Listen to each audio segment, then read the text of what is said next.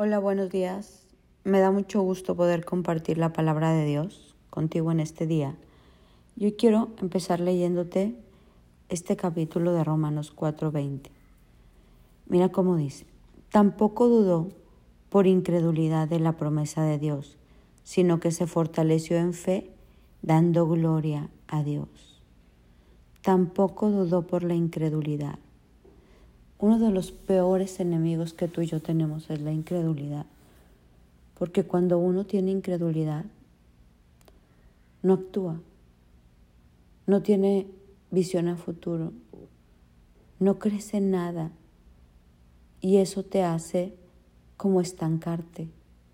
Cuando no hay confianza en Dios y la incredulidad carcome nuestra mente y nuestra alma, es como si tuviéramos un avión en la pista sin gasolina. Tenemos como todo el equipamiento, pero no vamos a ir a ninguna parte.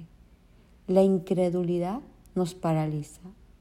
Tú y yo tenemos todo el equipamiento, pero esa incredulidad es como si no tuviéramos esa gasolina. Y Dios nos quiere invitar a erradicar la incredulidad aunque veamos mucha frialdad, mucha violencia, yo sé que tú prendes las noticias o oyes conversaciones y oímos tantas cosas desagradables, nosotros tenemos que confiar en Dios, confiar en el que lo ha prometido. La incredulidad es como una cadena que nos paraliza y nos inmoviliza. Por eso tú tienes que erradicar eso. La incredulidad es el arma del enemigo que usa para decirnos, eso no va a pasar, ya no hagas eso, no va a dar ningún resultado. Muévete para otro lado. Deja de estar haciendo eso. Mira, ¿a qué te ha llevado a nada? ¿A qué te ha llevado a obedecer a Dios? A nada. ¿A qué te ha llevado ser tan buena persona? A nada. Eso hace la incredulidad empieza a susurrarte mentiras, engaños, a paralizarte. Y entonces perdemos la fe. Por eso en esta mañana quiero invitarte que cada que toque la incredulidad a tus oídos, a tu alma, a tus emociones, a tus pensamientos, tú la resistas con la fe. Entre más toque la incredulidad, más haz aquello que la fe habla, que la palabra habla. Hay un mundo hoy incrédulo.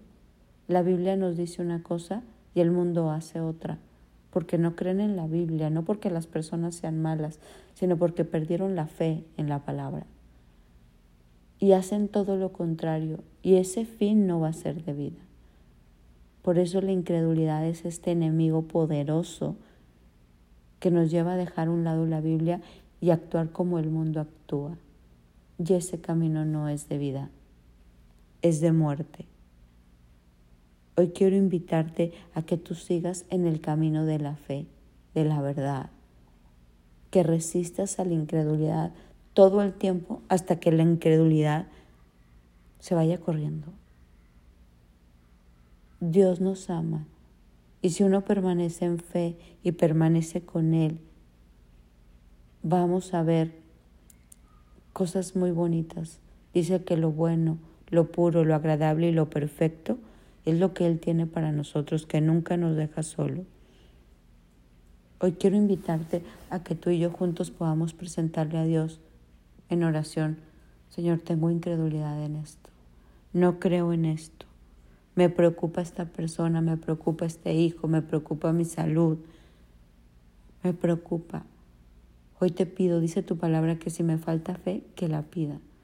Dame más fe para que la incredulidad ya no quepa en mí y que esa fe y me inunde de tal manera que la incredulidad salga corriendo de mi vida. Que yo pueda moverme en fe y no en incredulidad y desconfianza. Padre, te lo pedimos. Danos la fe para esperar, para creer y para mover.